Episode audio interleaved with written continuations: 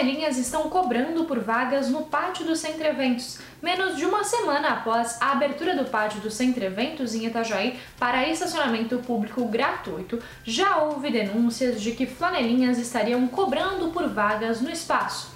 A liberação do pátio do Centro Eventos para estacionamento público é uma medida temporária para oferecer mais vagas no centro da cidade. A Secretaria de Segurança Pública prometeu que vai verificar a situação.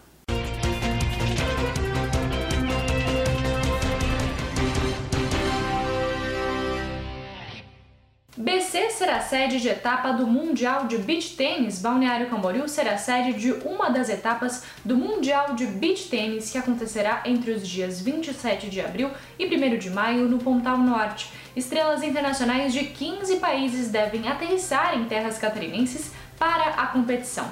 Além de uma estrutura técnica de padrão internacional, serão montadas cerca de 18 quadras de jogos no primeiro grande evento que terá como palco a nova Praia Central.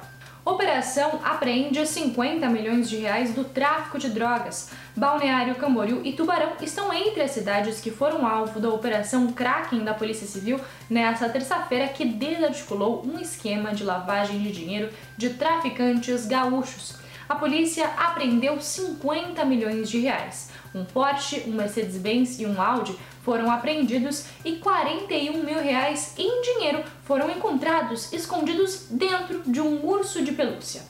Esses foram alguns dos destaques dessa terça-feira aqui na região. Confira mais em nosso site diarinho.net.